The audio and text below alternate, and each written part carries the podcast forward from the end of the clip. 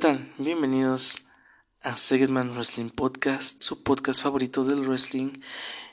Y como es temporada de estreno, vamos a presentar un nuevo episodio, continuando con algo que habíamos dejado en pausa, la historia de la lucha libre. Y vamos con la década de los 2000 al 2010. Y como había venido siendo costumbre, vamos a hablar de Japón, de Estados Unidos y de México.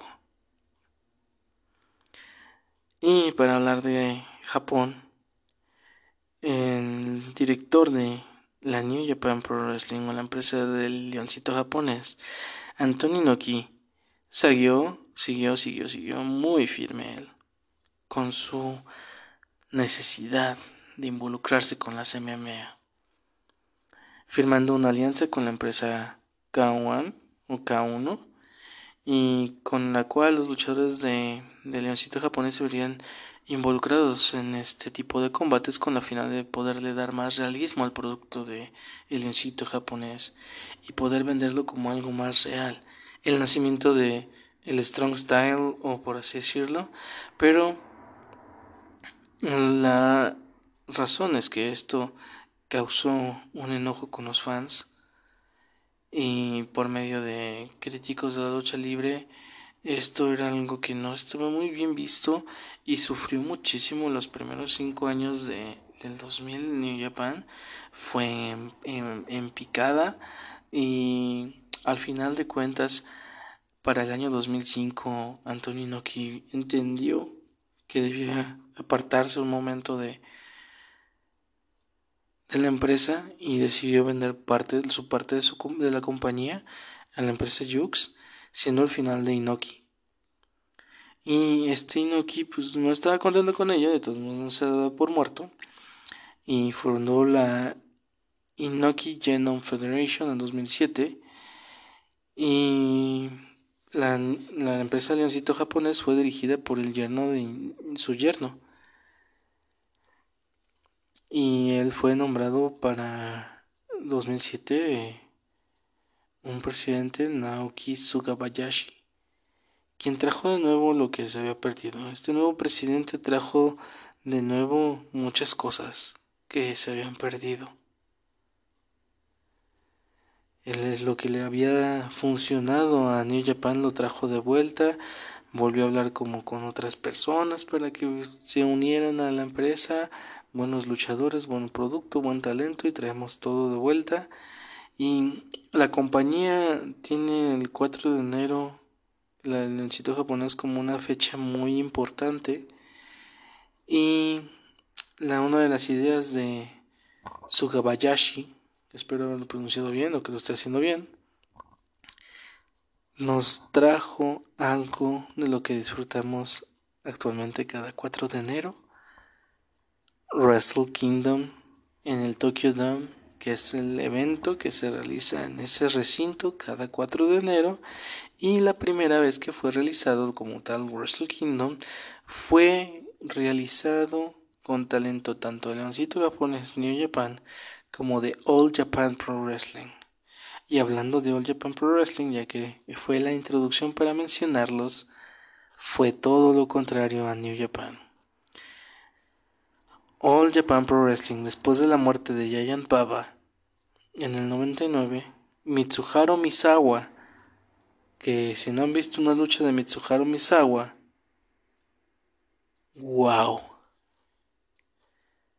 Por mucho tiempo hasta este año que Will Ospreay superó su récord en luchas con 5 estrellas, Mitsuharu Misawa era una carta fuerte, uno de los luchadores más imponentes de Japón un ídolo, y como lo menciono, él tenía el récord de mejores luchas calificadas por el mítico Deep Meltzer con sus luchas de 5 estrellas.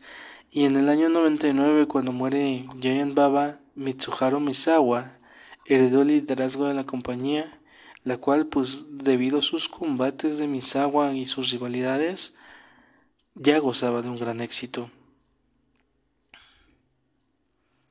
Y formaron como un consejo Misawa, Mitsu, Mitsuo Momota como copresidente y director, Kenta Kobashi, miembro de directorio, Akira Tao, Ken Yoyagi y formaron un muy buen equipo de directivos de All Japan que en, inicios de los 2000 estaba haciendo la sensación, estaba rompiendo con todo, con grandes combates, grandes movimientos, grandes rivalidades. Sin embargo, a mediados del año 2000, cuando parecía que todo iba a salir bien, pasó algo muy interesante. La viuda de Giant Baba desconoció que Misawa quedara al mando de All Japan y entonces con Misawa afuera se veían grandes problemas All Japan que mantenía pues su fama pero sorprendiendo a todos. Misawa tomó la decisión de fundar Pro Wrestling Noah, la tercera empresa más importante de Japón y que contaba con el mismísimo Misawa como una de las estrellas. Entonces, Noah debutaría con dos shows consecutivos en Tokio en inicios de los 2000 y empezó a reconstruir todo. La verdad es que fue muy, muy, muy importante y luego ya empezó la separación de estas empresas de New Japan Pro Wrestling, cada una por sus por su lado, entonces este no All Japan, New Japan y traían ahí una una fiesta interesante. La verdad es que es muy difícil seguir cada una porque cada una tiene su historia, cada una tiene tiene su esencia y por ahí salió Pro Wrestling Love. Entonces este pues salieron muchas empresas muchas promociones pero las que se mantenían eran Noah All Japan y New Japan. Y New Japan empezó a hacer lo mejor. Este All Japan se trató de mantener se volvió como el consejo de, de, de Japón como el serio y estable con grandes shows grandes cosas trayendo gente de fuera y, y desarrollando nuevos talentos. Lo de New Japan ya lo sabemos. Por ahí Takahashi los Nakamuras los Okadas que fue más reciente pero en su momento pues los Nakamuras este, tuviste a Kurt Angle, tuviste a Brock Lesnar como campeones ahí, tuviste a, diferentes luchadores en esos momentos en lo que fue lo que es la primera década de los de los 2000 con, con grandes rivalidades, grandes talentos y que de lo que más se hablaba era de, de lo bien que lo está haciendo New Japan porque se atrevió a traer estos talentos que ya mencioné, Brock Lesnar y Kurt Angle, que asentaron tu título en un par de ocasiones y que te dio la exposición de poder posicionar a grandes talentos que quitaron esos títulos de esos grandes luchadores por la gran imagen que tenían de WWE y que fue maravilloso, fue maravilloso lo que hicieron para poder posicionarse, para darse a conocer y mantener fuerte a New Japan Pro Wrestling. Entonces, este, la verdad es que es una historia muy interesante lo que pasó con estas empresas y, y no me daría el tiempo, no me daría el tiempo. Y una de las cosas lamentables fue la muerte de Misawa en un combate fue llevado al hospital declarado muerto. De hecho, no hay segmento de esa lucha que tuvo él en Pro Wrestling Noah. Porque él era el presidente, el director y todo. Y aparte luchaba como una de las estrellas fuertes de Pro Wrestling Noah. Y fue una cosa muy lamentable. Él falleció en 2009 en un evento. Eh, por ahí se se dice que ya llegó muerto al hospital porque no se cuidaba algunas lesiones y eso le trajo como consecuencia el perder la vida. No se sabe si es cierto que fue, solo que tenía ya un daño en la columna y si puedes ver las luchas de Misawa, entiendes por qué tenía ese daño en la columna. Entonces,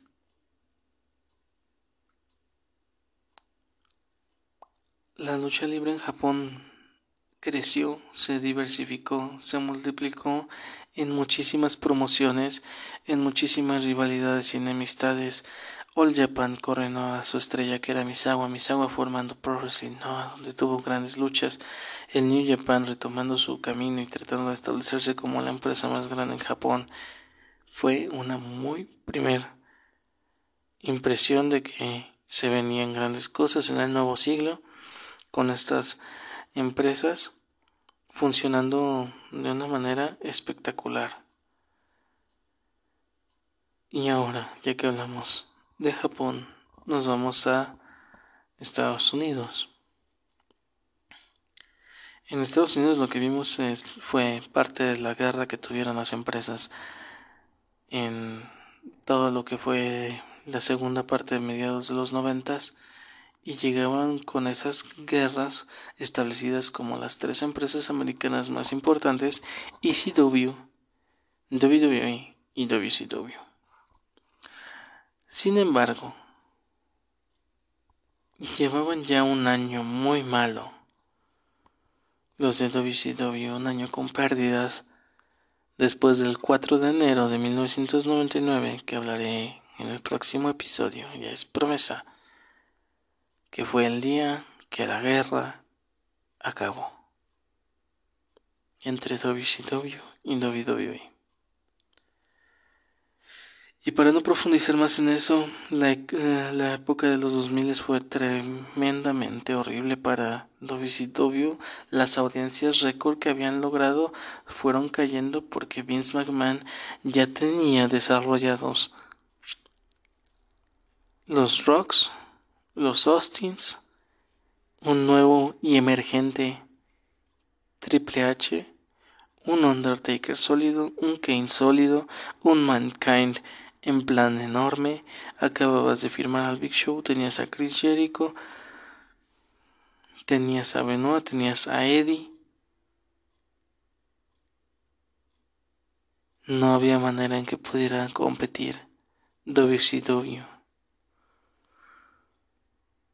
Y días antes de lo que muchos consideran el evento más grande de la lucha libre, WrestleMania 17, WCW cerró sus puertas, que era la segunda empresa más importante en su momento y que va a ser la primera. Pero WCW llegó a su final para marzo del 2001. Siendo su última edición de su programa competencia de los Night Wars Nitro, emitido el 26 de marzo de 2001. Y fue el día en el que Vince McMahon apareció en ambos lados, tanto en Nitro como en Monday Night Raw, anunciando la adquisición de su competidor, ya que como hubo cambios directivos dentro de la empresa que era TNT o Time Warner y vieron las pérdidas y los contratos millonarios que tenían con sus superestrellas y que no les estaba dando el rendimiento que esperaban, pensaban vender. Y fue ahí cuando Eric Bischoff buscó un conjunto, un conjunto de, de inversores para poder comprar la empresa WCW. Sin embargo, antes de realizar esta compra, se le anunció que el tiempo de televisión no lo iba a tener. Y entonces todo lo que valía WCW se fue al carajo porque los directivos de la televisora dijeron, ya no queremos tener ese tiempo ahí. Ya no podemos tener estas referencias de este, este tiempo de televisión destinado a algo que me da pérdidas. Y entonces, sin el tiempo en televisión, los inversionistas pues no, no tenían razón, una razón de comprar esto. Y así debe pasar de un valor de unos 70 millones de dólares. Terminó siendo vendida por 3 millones de dólares. Todo WCW. Videoteca, todos los nombres, marcas, todo lo que era WCW fue vendido a Vince McMahon por 3 millones de dólares. Una bicoca para el tamaño que llegó a tener WCW, que llegó a poner en dudas y llevar casi a la quiebra a Vince McMahon. Eso sucedió en 2001, en marzo. Para abril del 2001, su siguiente competidor, o alguien que era no competidor, pero que siempre fue como un aliado y amigo de Vince, Paul Heyman, daba el cierre de su innovación y que fue una cosa que si tú lo ves ahorita fue un adelantado a su época con ECW, también la vendió y arrancábamos 2001 con una sola empresa, el monopolio empezaba. WWE se coronaba como la empresa más grande del wrestling. Acabó con sus competidores, los absorbió, absorbió el talento, no todo, pero absorbió el talento, teniendo Raw, SmackDown, repartiendo estas nuevas adquisiciones de luchadores y teniendo a un jefe creativo como Paul Heyman, que ya nos demostró lo que podía hacer creativamente, y con su liderazgo en ECW,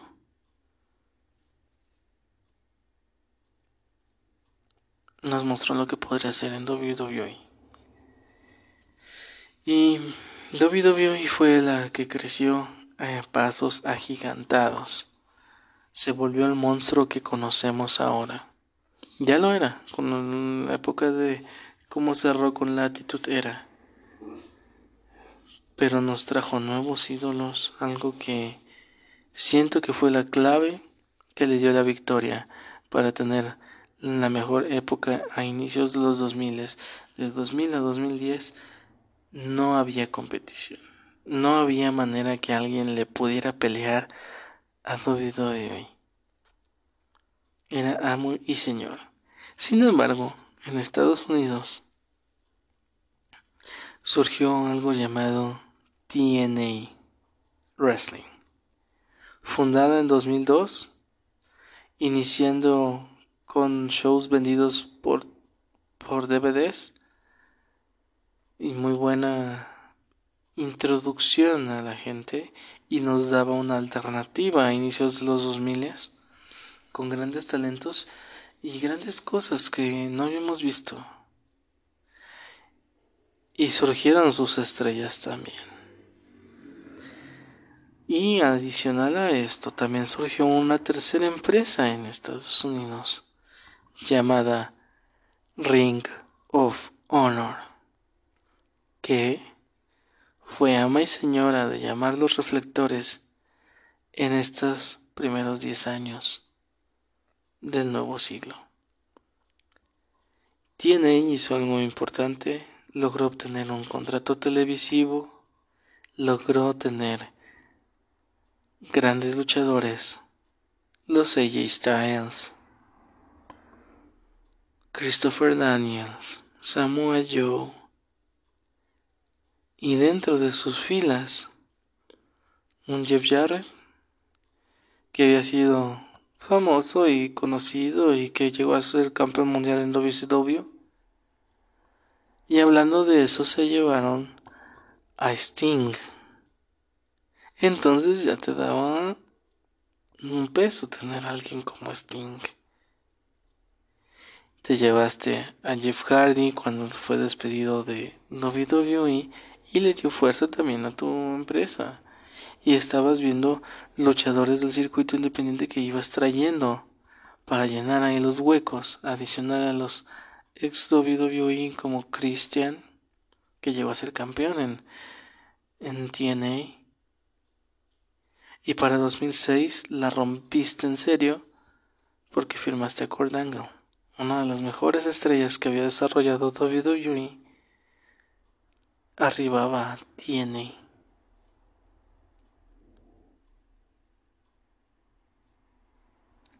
Rompiéndola en serio.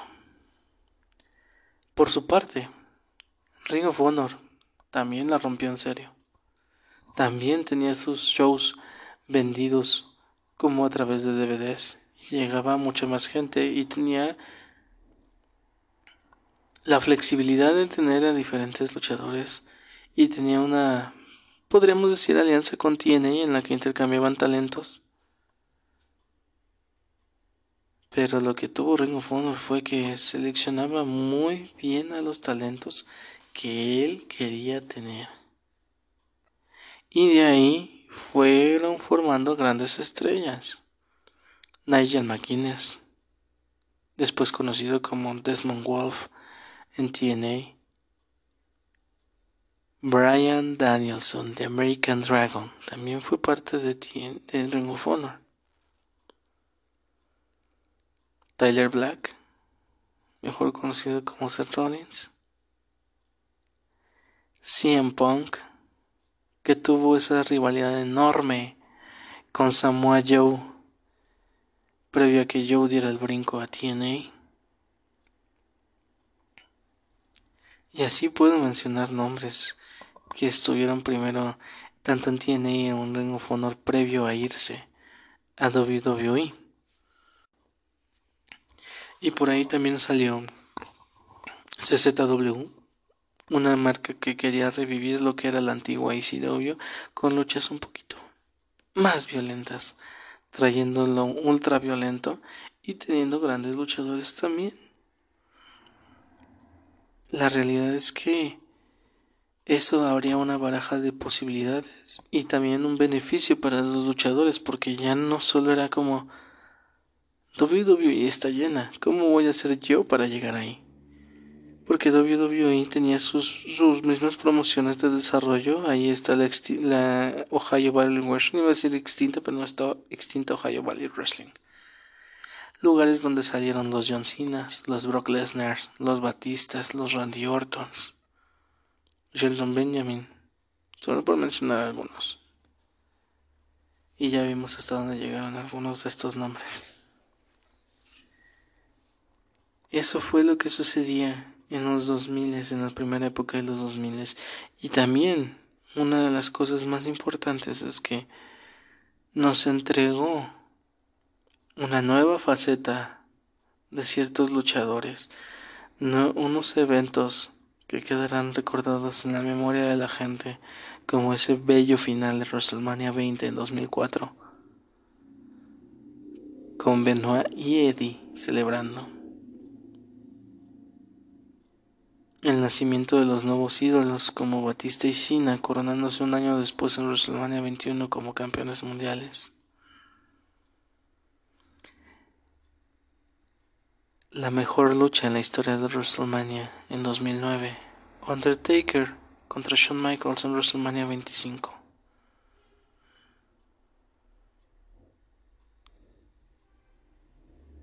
Pero lo que hacía Ring of Honor y TNA era también darnos grandes luchas, grandes historias. Si pueden ver lo que fue la historia de la guerra entre CZW contra Ring of Honor, wow.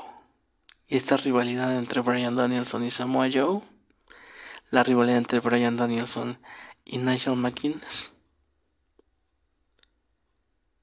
Merecía un episodio más esa, esa rivalidad. Necesitaba un cierre más, pero lamentablemente no es algo que no podremos ver.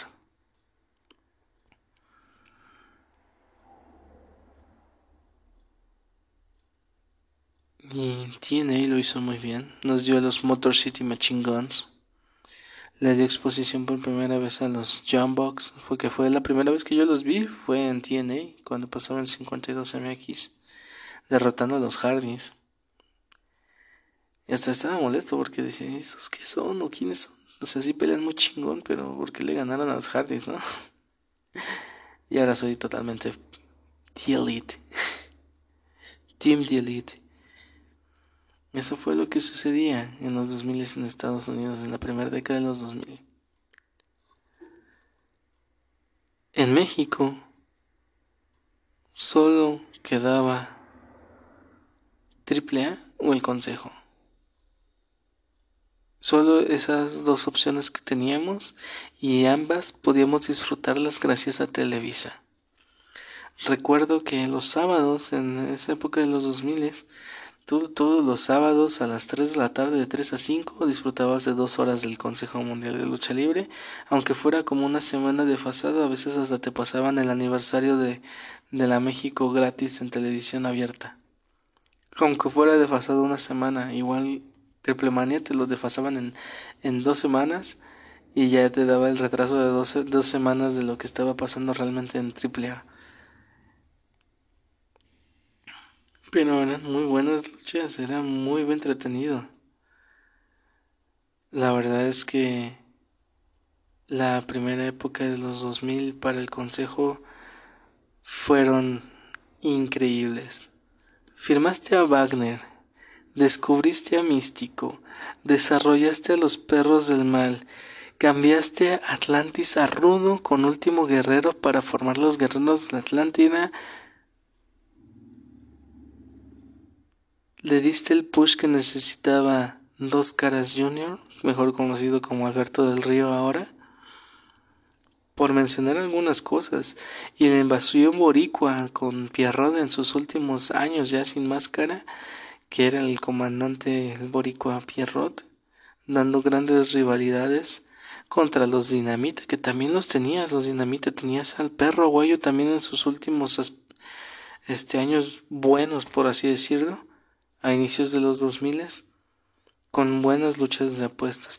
Inició el consejo rompiéndola aquí en México con esa lucha que es una de las que tiene calificadas con 5 estrellas Deep Meltzer.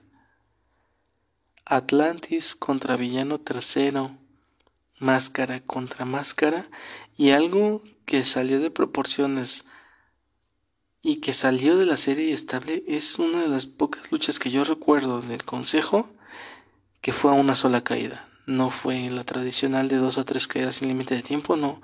Fue a una sola caída y eso le dio todavía más emoción al combate.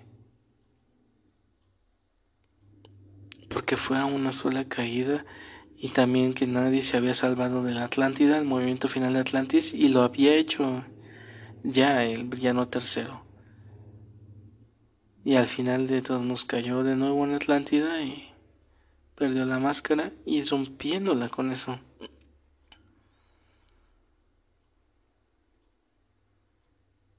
Con eso lo, lo hacía muy bien el Consejo Mundial de Lucha Libre. Y lo que menciono, o sea, solo todo eso que mencioné sucedió en la primera década de los 2000. Triple A por su parte, em, Antonio Peña era un enamorado de Vince McMahon y le copiaba todas las cosas.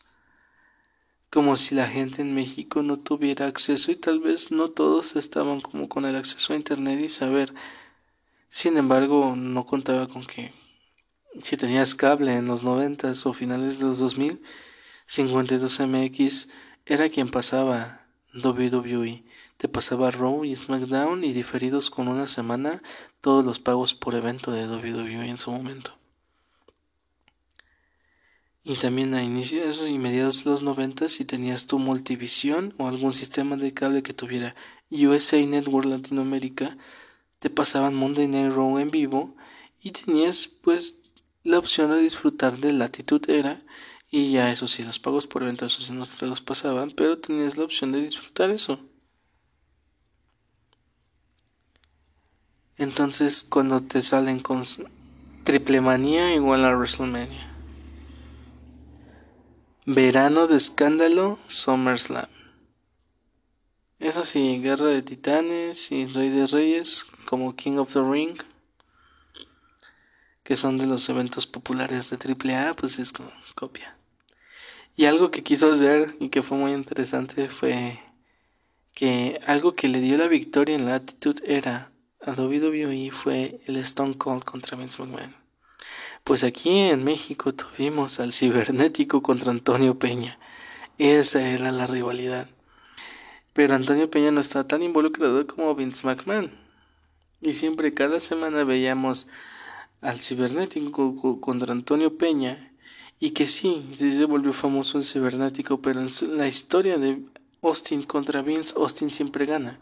En la historia de Antonio Peña contra el cibernético, Antonio Peña siempre gana. Y eso nos llevó al mítico Triple Manía 12 en el famosísimo Toreo de Cuatro Caminos, La Parca contra Cibernético en un máscara contra, contra máscara que fue un caos total, que hasta salió un luchador llamado Televisa Deportes y terminó perdiendo la máscara el cibernético una máscara que me gusta muy bonita máscara por parte del cibernético que Creo que fue lo mejor que le pudo haber pasado. ¿eh? Ya era grande, ya era muy bueno con su máscara. Sin máscara vino el boom. Y eso es lo que le admiro a Antonio Peña. Supo crear y cuidar a sus superestrellas. El cibernético con sus amigos, los Vipers. Tenías a la parca, tenías un Latin Lover, tenías un heavy metal. Tenías que los vatos locos. Y luego la invasión extranjera, que es algo que le reconozco a AAA que siempre se ha mostrado, mostrado el interés de traer talento internacional para que podamos disfrutar de su producto. Y, y es algo que se disfruta realmente. Y lo hicieron muy bien, la verdad es que trajeron un talento interesante, tal vez apoyado por Conan, por el vampiro, que también traen ahí una rivalidad, pero sé que muchos hablan pestes y basuras de Conan, pero en sé como sea, ha traído gran talento para para, para la AAA, que se siente la WWE de México. Y cumplieron conceptos, un domo de la muerte, el Mesías, que también ha sido un gran luchador. Buenos, buenos momentos, buenos elementos. Y eso es lo que sucedía en estos inicios de este nuevo siglo, que es la previa a lo que estamos viviendo ahora y también adicional a lo que vamos a hablar la próxima semana, de cómo terminó la guerra entre WWE y WCW el 4 de enero del 99 también vamos a tratar de hablar y recopilar lo que pasó del 2010 a la fecha para darle cierre a este, pues no sé si serial de episodios sobre la historia de la lucha libre. Espero que les guste, que les haya llamado la atención y que podamos disfrutar de un nuevo episodio de Second Man Wrestling Podcast, su podcast favorito del wrestling si quieren seguirme en redes sociales, aparezco en Instagram como arroba herseget con Z. Entonces, her y Z eget. De todos modos, los dejo en la descripción del episodio y nos vemos en el próximo episodio. Hasta la próxima, amigos.